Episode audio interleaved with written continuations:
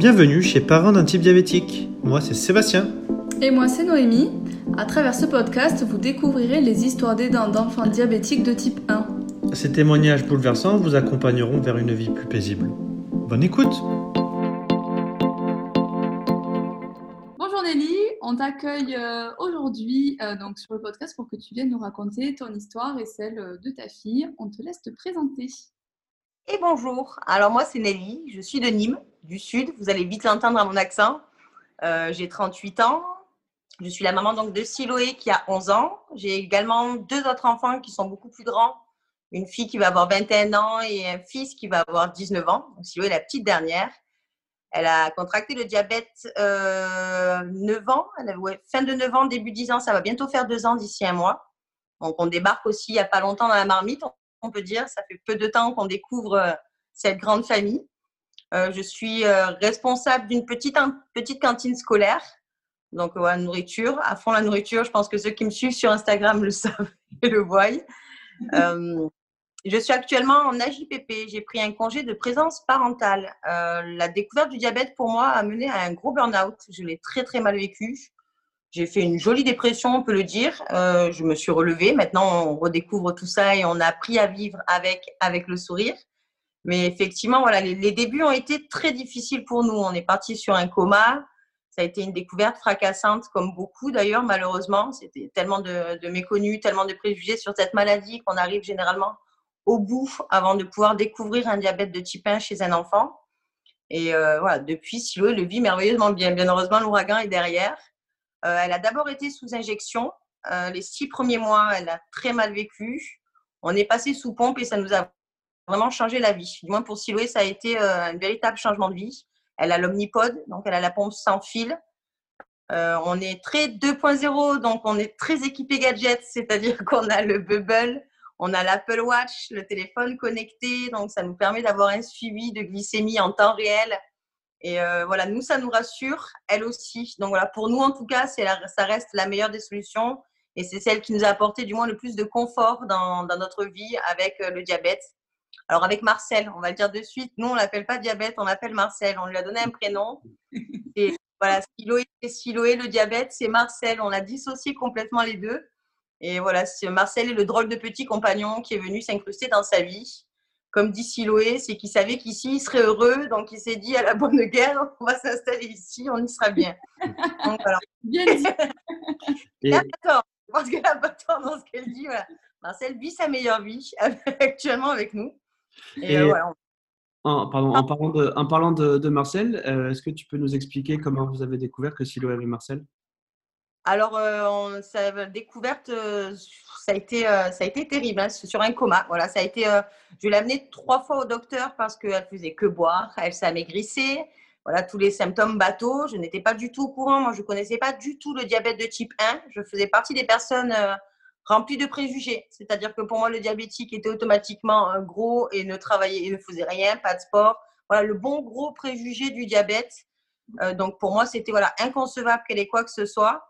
Et euh, ben, je suis partie sur Paris enterrer mon papa. Donc, j'ai laissé ma fille et ma mère en disant il faut la re-ramener au docteur dès lundi parce qu'ils nous ont dit gastro, ils nous ont dit infection urinaire, mais c'est pas possible. Voilà, c'est pas possible que sur une gastro et sur une infection urinaire, on maigrisse tant parce qu'elle avait vraiment énormément maigri, elle était vraiment livide et euh, voilà, elle est tombée dans le coma, donc euh, hôpital, réa et tout, voilà, tout ce qui s'ensuit avec la frayeur qui va avec et le diagnostic qui tombe où on est complètement effondré de se dire mais qu'est-ce qu'on a mal fait parce que voilà, forcément, on est dans les préjugés, et, euh, on ne sait pas du tout, on, débarque en terre inconnue. Donc, diagnostic très difficile, un véritable ouragan. Je pense qu'on est beaucoup à l'avoir vécu, malheureusement, de cette façon, et euh, pas une découverte en amont, ce qui est bien dommage. Mais voilà, découverte complètement fortuite et euh, bien tardive. Donc, euh... On était à 14,4 de, glycémie, de. Elle avait 700 de glycémie et 5,8 d'acétone. Donc, elle était, voilà, elle était quand même avancée. Elle est en souffrance, quoi. Ah oui, oui. Elle est une vraie souffrance. Ouais, elle, a, voilà, elle hurlait de douleur d'ailleurs avant de tomber dans les pommes. C'était vraiment, voilà, ça a été vraiment une crise de ventre. Et on pensait à l'appendicite. Moi, j'étais persuadée que ma mère m'a appelé en me disant Siloé se tord de douleur. Je pense, pour moi, c'était l'appendicite. Voilà, je ne voyais pas autre chose finalement qu'une appendicite. Hein, comme quoi, on n'est vraiment pas, on n'est pas assez formé, on n'en parle pas assez du diabète de type 1. On en C'est euh, malheureux d'en arriver. Oui. On, a, des a priori, mais on ne sait pas vraiment en fait euh, ce qu'on raconte. Et qu'on n'est pas du tout, voilà, on n'est pas du tout informé, on n'en parle pas du tout, on nous rabâche à la télévision que pour pas être diabétique, il faut pas manger ni trop gras, ni trop salé, ni trop sucré, faire du sport. Donc, ben, on associe facilement. Les docteurs non plus sont pas formés. Il n'y a pas forcément des, euh, des capillaires dans, dans, dans, les, dans, les, bureaux de docteurs. Voilà, on est, il y a quand même une grosse mésinformation sur le diabète de type 1 et même vis-à-vis -vis du corps médical. Les infirmières, parfois, je trouve qu'elles ne sont pas forcément euh, informées sur un diabète de type 1. Et on voit que c'est quand même, voilà, c'est quand même très méconnu. Du moins, on n'en parle pas assez, trop peu. Même si maintenant, grâce aux réseaux sociaux, on en parle de plus en plus. Et euh, voilà, c'est génial ce genre de démarche qui permet justement voilà, d'en parler, d'informer et, euh, d'arrêter de diaboliser cette maladie et de, de, prendre telle qu'elle est et de voir qu'on peut vivre très bien avec, mais voilà, qu'il y a des choses à voir, qu'il y a des choses à faire et que les diagnostics peuvent être posés en amont et éviter ce genre de drame, voire plus malheureusement parfois. Oui, c'est important. Et euh, vous, avez, euh, vous avez été hospitalisé euh, du côté de Nîmes, du coup? Elle a d'abord été transférée en urgence à Montpellier en soins intensifs. Et au bout de 48 heures, quand elle a commencé à se réveiller du coma, on est parti sur Nîmes. Où là, on a pu avoir l'insulinothérapie fonctionnelle. Donc, c'est vrai que c'est sur une découverte, c'est 15 jours de tourbillon où tu prends, ben, tu absorbes les glucides, les dextro, les, voilà, tu, tu absorbes toutes les informations, mais la thérapie fonctionnelle, c'est vraiment, voilà, vraiment ce qui fait qu'on peut vivre, euh, du moins mes yeux, euh, ce qu'on peut adapter plus facilement sa vie au diabète et pas avoir de schéma préconçu. On est un peu plus flex, on peut, voilà, elle peut manger ce qu'elle veut finalement, on adapte. Mais du coup, est-ce que tu peux rappeler, c'est vrai parce qu'on n'en parle pas trop euh, de l'insulinothérapie fonctionnelle, la différence avec le, je crois que c'est conventionnel, l'autre? Euh, l'autre je ne sais pas. Oui, c'est le schéma conventionnel, je pense que c'est ça. La différence, c'est que le schéma conventionnel, c'est tu adaptes ton assiette à ta dose d'insuline, tandis que l'insulinothérapie fonctionnelle, tu adaptes ta dose d'insuline à ton assiette. Donc c'est voilà, c'est par contre l'inconvénient effectivement, c'est qu'il faut que tu pèses ou du moins que tu calcules tous tes glucides dans l'assiette. Mais une fois que tu as voilà, appris les bons habitudes, je pense que c'est vraiment une histoire de réflexe après de réapprendre quand tu as cette, ce réflexe-là, ben voilà, ça te permet de pouvoir avoir l'assiette que tu veux et non une assiette établie en fonction d'une dose d'insuline. Et euh, j'ai une question qui me vient. Euh, donc, Siloé avait à peu près 9-10 ans quand, quand elle, a, elle, a, eu Marcel. Euh, quelle a été sa réaction? Parce que je pense qu'à 9 ans, on a quand même la Je veux mourir. Elle a eu, voilà, ça a été très, très, très dur pour Siloé. Ça a été, voilà, je veux mourir. Je ne veux pas vivre avec des piqûres. Je ne veux pas être malade je vais devoir arrêter de manger ce que je veux, je vais devoir arrêter de faire du sport. Elle a vraiment eu peur que sa vie s'effondre hein, euh, du, haut de, du haut de ses 10 ans. Voilà, elle se voyait différente, elle se voyait, euh, elle se voyait devoir être interdite de plein de choses.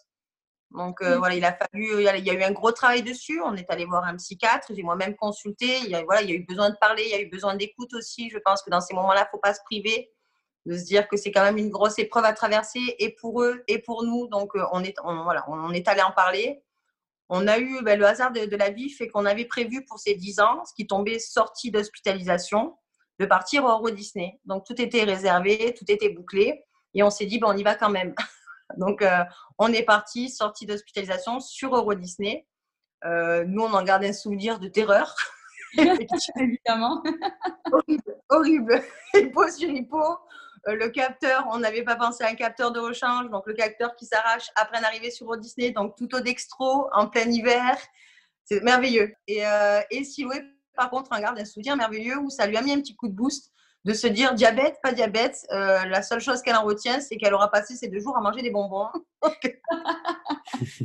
Donc voilà, l'un dans l'autre, voilà, ça nous a mis directement dans le bain et voilà, c'est ce qu'on essaye de, lui faire comprendre depuis deux ans et même nous, de reapprendre en se disant que ben, finalement, non, au contraire, euh, on peut voir le, diabète comme euh, ben, un tremplin, de se dire justement, on a failli tout perdre, on a failli perdre notre enfant, on, on, doit réapprendre avec et finalement, ben, pas se dire, en profiter plus. Je pense que c'est vraiment lui apprendre, mort la vie à plein dents et euh, diabète, pas diabète, au contraire, challenge-toi. Donc on se met des petits challenges, on fait, voilà, on fait des choses, on bouge, on essaye de bouger un maximum et de lui faire comprendre qu'au contraire, ça peut être plus un leitmotiv euh, qu'autre chose. elle fait de l'équitation, elle fait du sport, elle, s'empêche de rien, piscine.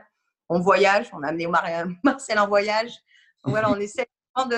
Marcel, lui, savait, voilà, on essaye de, lui faire comprendre qu'au contraire, le diabète peut lui permettre de faire comprendre l'importance et à la fois la fragilité de la vie et d'en profiter au maximum. Elle a mis combien de temps pour accepter? C'était à partir du moment où elle est passée à la pompe, elle est rentrée à la maison et euh, moi je me souviendrai toujours, je suis sortie pour pleurer. Elle prenait sa douche, on était en train de prendre le bain et je la vois réfléchir. Elle me dit Maman, tu te rends compte? Je me sens plus malade. Grâce à ce petit boîtier, j'ai de nouveau un pancréas, parce que c'est son pancréas, son pancréas à paillettes, mais je me sens plus malade. Maintenant qu'on me fait plus de piqûres, j'ai plus la sensation d'être malade. J'ai un diabète, voilà, Marcel est avec moi, j'ai un gratteur de, un gratteur d'amitié, un compagnon euh, qui est venu se rajouter euh, à la sauce, mais je ne suis pas malade. Elle ne se considérait plus comme une enfant malade à partir du moment où elle avait plus cette vision de piqûre, piqûre, piqûre, piqûre. Donc ça a été vraiment ce, passage-là de, de des injections à la, pompe, de rencontrer d'autres enfants aussi diabétiques comme elle. Euh, voilà, ça a été pour elle. Ben, voilà, ou maintenant, pour elle, elle ne se considère pas du tout. Euh, pour elle, elle dit Mais moi, j'arrive à oublier que je suis diabétique. C'est pas. C'est devenu quelque chose pour elle de complètement accepter, euh, du moins pour le moment. Je me doute bien qu'il peut y avoir des moments plus durs qui vont venir plus tard. Hein. On s'y prépare, on la prépare. Mais pour le moment, elle le vit, elle le vit très très bien. Comment a, réagi le reste de, de, ton entourage? On a quand même la chance d'avoir un beau papa qui est très très impliqué qui, euh, heureusement qui est là d'ailleurs parce qu'effectivement ben, à deux c'est plus simple à gérer un diabète. Il faut mieux être à deux adultes. Je vois vraiment une grosse pensée pour les mamans ou les papas qui doivent se débrouiller tout seuls face à ça parce qu'il n'y a pas que le diabète il y a aussi la gestion il y a aussi l'éducation. Il y a tellement de choses aussi à vivre et à gérer que ça fait beaucoup à gérer sur deux, deux épaules parce qu'il vaut mieux être deux. Les, les, grands frères et grandes sœurs ont deux réactions différentes. Ma fille aînée elle préfère euh, voilà, elle est, elle est, beaucoup plus en retrait. Elle a peur des piqûres, elle, euh, elle craint les dextros. Je vois qu'elle est beaucoup plus en retrait. Mon fils, lui, est né, par contre, est un peu, on va dire, plus impliqué ou un peu plus réactif. Il regarde beaucoup plus parce qu'il a une amie dans sa bande qui est diabétique de type 1. Et du coup, ça lui permet de faire des parallèles et euh, voilà, de pouvoir comprendre. Il cherche un peu plus à comprendre. Mais c'est vrai qu'ils voilà, ne sont pas dans la gestion de, de diabète ils vivent leur adolescence, clairement. Voilà, ils n'ont pas de. Chacun sa vie. Ils vivent leur vie. ma, ma, mère ne l'a toujours pas accepté. Elle vit, voilà, elle a, encore beaucoup de mal à accepter la, la, notion du diabète, la notion de devoir peser, la notion de devoir contrôler les hippos, les hyperpoids. Voilà, pour elle, c'est encore très, très difficile, mais on ne désespère pas. on ne désespère pas. Et puis voilà, ça permis, voilà, j'essaye de me dire de lâcher prise, que quand elle est chez ma mère, ben, si tout se passe pas forcément bien, elle me rentre en vie avec le sourire. Donc, euh, ben voilà, il faut accepter que voilà, de ne pas avoir toujours tout sous contrôle. Et elle, ça lui permet ben, en même temps d'acquérir un peu plus d'autonomie parce que voilà, je suis une genre de, comme dirait mon fils aîné, une maman ashkénaze. J'ai tendance à vouloir tout porter sur mes épaules. Donc voilà, pour Siloé, c'est très bien finalement d'avoir des, des, membres de la famille qui ne sont pas ni dans la gestion ni dans l'acceptation parce que ça lui permet de se retrouver elle ben, face à sa gestion et d'apprendre de pouvoir se débrouiller toute seule. Et du coup, comment ça se passe? Elle est au collège, j'imagine? Oui, elle est en cinquième cette année. Elle vient d'attaquer la cinquième. Donc, quand c'est arrivé, elle était en CM2, c'est ça? C'est ça. Elle venait de rentrer en CM2 21 octobre. 21 euh, octobre, donc c'était vraiment début d'année. Ouais, début d'année. Comment ça s'est passé pour la mise en place du PAI aussi bien à l'école élémentaire que maintenant au collège? Alors, le, complètement différent. On était, euh, pour le primaire, on était dans une toute petite école privée de village euh, avec un maître qui faisait maître directeur avec une classe de trois sections en même temps. Donc, c'était vraiment voilà, des tout petits effectifs. Le PAI a été long à mettre en place. Ils ont mis trois semaines avant d'accepter de, la reprendre parce qu'ils ne voulaient pas la reprendre tant qu'on n'avait pas vu l'infirmière médicale. Donc, euh, à l'époque, je, voilà, je débarquais aussi, donc j'ai pas insisté non plus. Je l'avais gardé trois semaines à la maison. voilà, on a retardé aussi, on n'a pas, on n'a pas non plus insisté. Et euh, après, par contre, euh, vraiment génial. Un maître très impliqué. Voilà, petite école, donc quelque chose de, de plus impliqué, de, de, vraiment cocooning pour la première année. L'année dernière au collège, ça a été un peu plus compliqué parce qu'on se rend compte qu'au collège, ben, en fait, tu te débrouilles complètement. Il n'y a, aucune, voilà, il y a aucune aide, il n'y a pas forcément non plus de. Comme c'est des professeurs par matière, il y a des professeurs qui vont être très compatissants et qui vont essayer de chercher à comprendre. Il y a des, des professeurs qui veulent, eux, ne rien savoir. Elle a eu des, petites réflexions. Euh, Mademoiselle Bip Bip est de retour. Ah, ça y est, Mademoiselle Bip. Voilà, quand euh, il y avait son capteur qui sonnait ou quoi que ce soit des petites réflexions pas top top. Euh, ouais, donc on est allé, voilà, je suis allée euh, gentiment leur expliquer pourquoi du comment du bip bip. et euh, il a fallu, j'ai dû y retourner plusieurs fois. pour leur expliquer qu'il leur valait que pour eux, c'était mieux d'être bienveillant parce que sinon, ils allaient à l'encontre de situations qu'ils allaient devoir gérer. Donc, après, voilà, cette année, par rapport à la cinquième, ça se passe merveilleusement bien pour le moment. Sa prof principale un papa diabétique, donc je pense que ça a dû amener un peu plus de discussion entre les professeurs. Mais c'est vrai que voilà, à l'école, par contre, c'est gestion totale. L'infirmière est là que deux fois par semaine, une matinée et une après-midi. Donc voilà, si tu fais un malaise, il vaut mieux que ça soit sur ce créneau horaire, il faut s'organiser. Mais le fait qu'elle ait la montre, effectivement, rassure. Et euh, voilà, on a eu un petit incident de parcours l'année dernière lors de la mise en, mise en place de la cantine. Au début, c'était une infirmière, puis on s'est dit, allez, sans infirmière, vas-y en roue libre. Et euh, elle était un peu haute. Mademoiselle a horreur des hyper. Elle s'envoyait sa correction plus le bolus du repas et elle s'est dit, j'irai manger quand ça descendra. Sauf que euh, ben, à 10 ans, ben, tu joues et tu oublies d'aller manger. Donc elle s'envoyait je ne sais combien d'unités. Et voilà, on s'est retrouvé sur un joli petit hello euh, où j'ai dû aller à l'école en moins de 3 minutes en mode Mad Max pour aller vite faire quelque chose avant qu'on en vienne à utiliser le glucagon. Mais euh, voilà, ça a permis justement de parler du glucagon à l'école et de leur expliquer qu'à tout moment, ils pouvaient être amenés à, voilà, avoir ce genre de situation. Voilà, c'est bien, tu vois le, le, côté positif. Au moins, ils voient. Voilà, si ça je pense que c'est cassé dans les erreurs. C'est vraiment de cette maladie. C'est, euh, c'est, on essaye de dire, voilà, quand il y a des erreurs, quand il y a des loupés, on en rit en se disant, ben, play again, play again. Marcel, il part en couille. On essaye de, de, de, d'en rire et de se dire que finalement, ben, cette erreur-là, elle te permet ben, soit de l'intégrer parce que tu t'es fait une belle frayeur et quand tu te fais une belle frayeur, ben, tu évites de refaire la même. Hein. Soit ben, d'en tirer les conséquences en disant telle chose, ça va faire réagir comme ça. Donc, oups, la prochaine fois, on fera autrement. Donc, c'est, euh, comme la vie. Voilà, c'est vraiment un éternellement un recommencement de ben, on essaye. Cette fois-ci, ça marche. La prochaine fois, ça va louper. La pizza, on a mis deux ans avant de réussir à manger une pizza sans faire une nuit blanche. Ah, c'était l'enfer. Si Loé, on lui donnait un bout de pizza, c'était 300 toute la nuit. Je pouvais envoyer l'insuline que je voulais. Il n'y avait rien à faire. La pizza, c'était l'enfer. Et là, ça y est, ça y est, on y est arrivé. Donc, c'est ce que je dis, voilà, l'éternel recommencement. De temps en temps, on disait, allez, on se fait un test, on va se faire une pizza. Si on va sur une nuit blanche, a deux, trois bonnes nuits où la courbe est bonne, tu te sens ressourcé. Et là, tu te dis, allez, cette nuit, on tente. oui, non, généralement, tu te sens, tu te sens prête à tenter des hamburgers, des, des pizzas. C'est quand tu as passé deux, trois bonnes nuits où là, tu te dis, allez, si je dors pas, c'est pas grave. Tu regrettes, mais au moins, on les essaye. Mais voilà, c'est ce qu'on se dit. On essaye de se dire, voilà, de temps en temps, on fait des petits tests pour tout. Et on le vit, voilà, comme, comme tout, est, tout est une expérience de vie, finalement. Tu es hyper connue quand même sur Instagram. ouais, non. Attends, il faut que je te dise, toutes les personnes à qui je parle, quand je dis Nelly, tout le monde te connaît. Tu partages beaucoup d'informations sur euh, la nourriture, index glycémique bas. Voilà, je te laisse expliquer pourquoi tu fais ça, pourquoi ça fonctionne bien. C'est vrai que je partage peu de posts, mais beaucoup de stories. Je partage parce que ça m'a manqué. Comme je vous dis, voilà, les, trois premiers mois, moi, j'ai fait une réelle dépression nerveuse. Pour moi, voilà, je me voyais pas relever la tête. J'ai pas eu que cette épreuve. Il n'y a pas eu que la découverte du diabète. C'est tombé sur la mort de mon papa, sur la même semaine du divorce de son père, la mort de mon père, le diabète. Donc, c'est vrai que ça avait été une semaine chargée. Et euh, j'ai voilà, eu énormément de mal à me relever. Je me suis sentie très seule. Je suis quelqu'un qui aime beaucoup lire. Euh, je me suis pointée à Cultura. Et à part méthode anti-diabète, guérir du diabète en huit semaines, j'ai rien trouvé.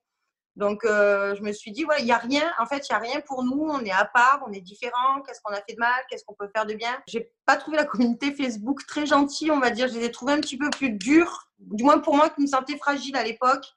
Et j'ai atterri sur Instagram, je suis tombée sur des comptes, euh, mais euh, plein de bonne humeur, de joie de vivre, et euh, ça m'a fait du bien.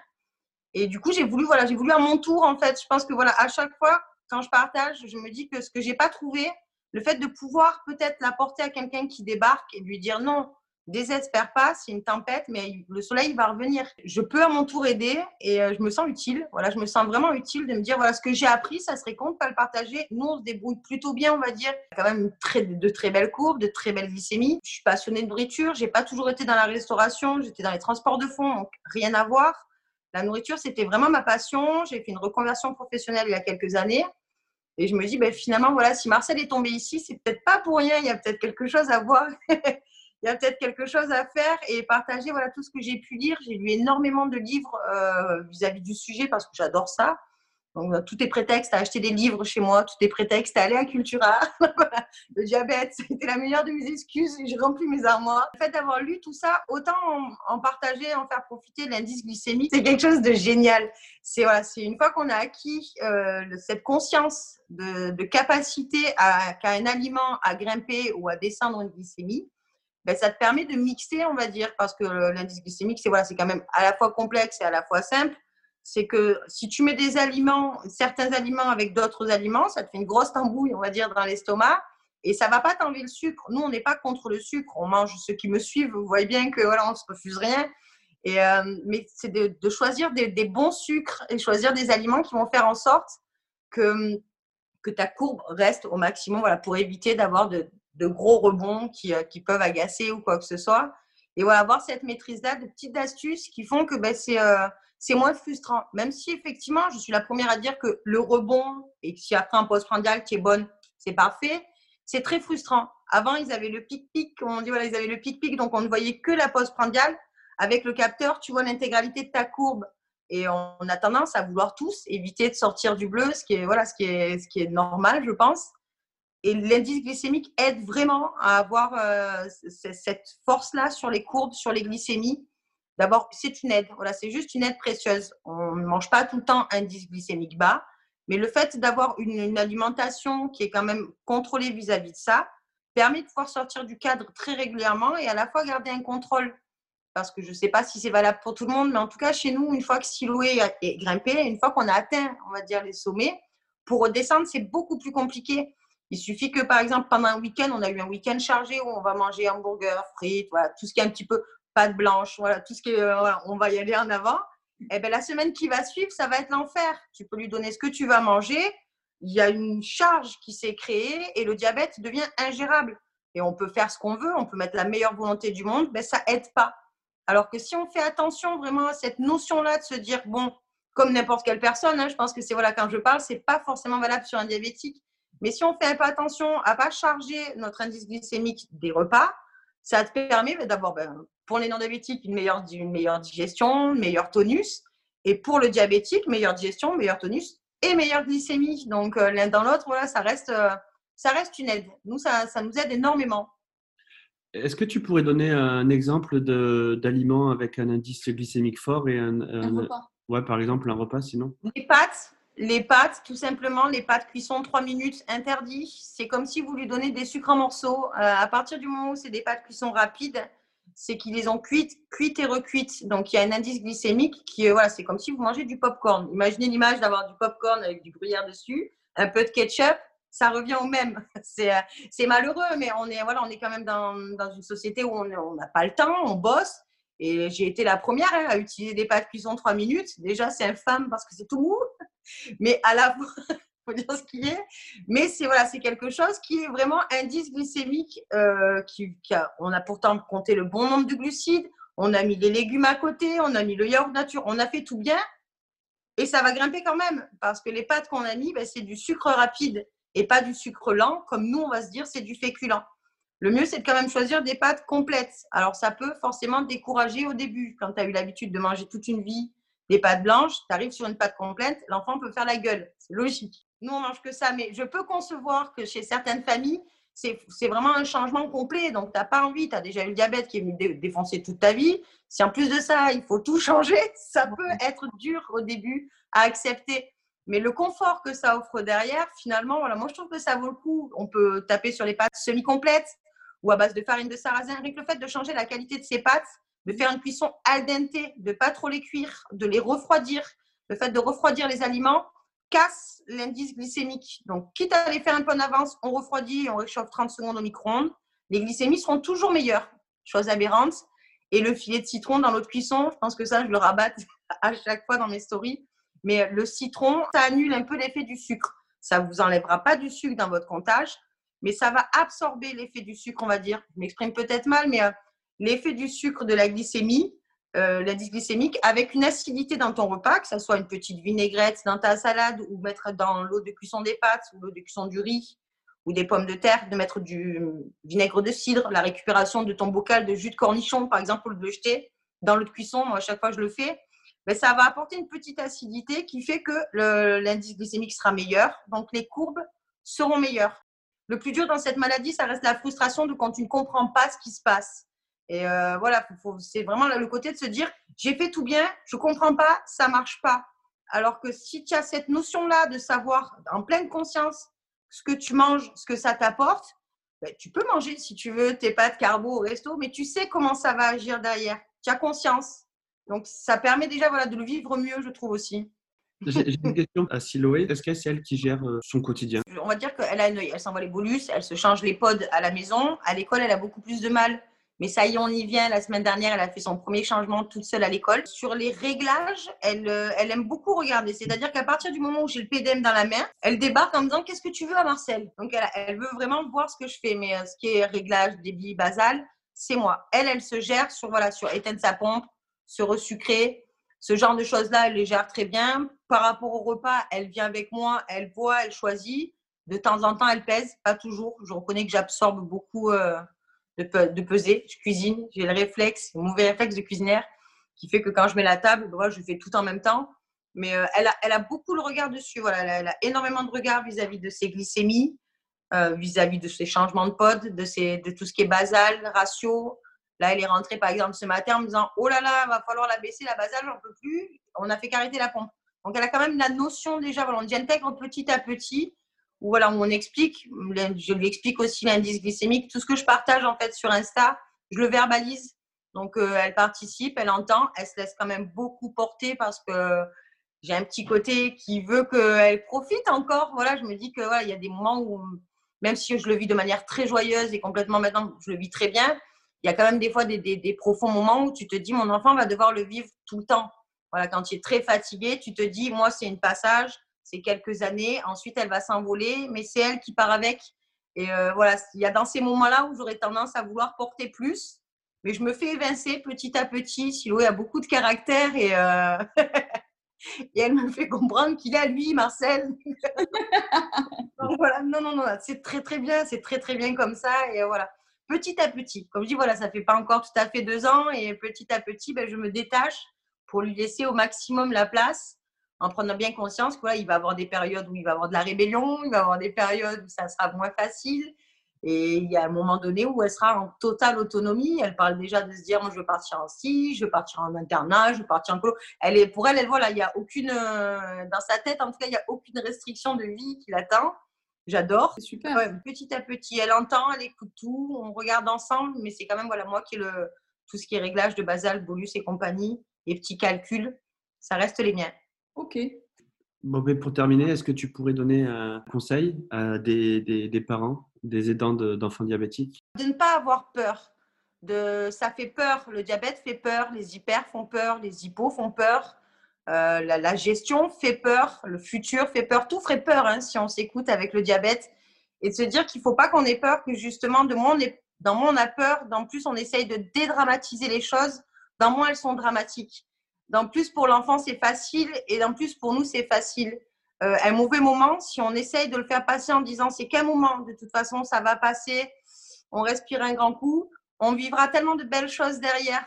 Voilà, il faut vraiment s'atteler dans les moments où c'est sombre, où c'est plus dur, de se rappeler qu'il ne faut pas avoir peur, qu'il n'y a rien de grave, qu'ils vont vivre des longues et belles vies et qu'au contraire, ça sera pour eux des leitmotivs et pour se dépasser encore plus, toujours plus et euh, de ne pas être effrayé. Voilà qu'une hyper, qu'une hypo, ça tue pas du moment qu'on agit. On agit, on bouge, on vit et euh, finalement c'est ça. Le diabète, c'est un rappel à la vie de se dire que ben, malgré tout ce qu'on peut subir dans la vie, même s'il y a des hauts, des bas et des difficultés, il y a toujours du bonheur, il y a toujours à prendre et il y a toujours forcément des bons moments à vivre. Merci. Merci pour ton témoignage. À bientôt. À bientôt. Au revoir.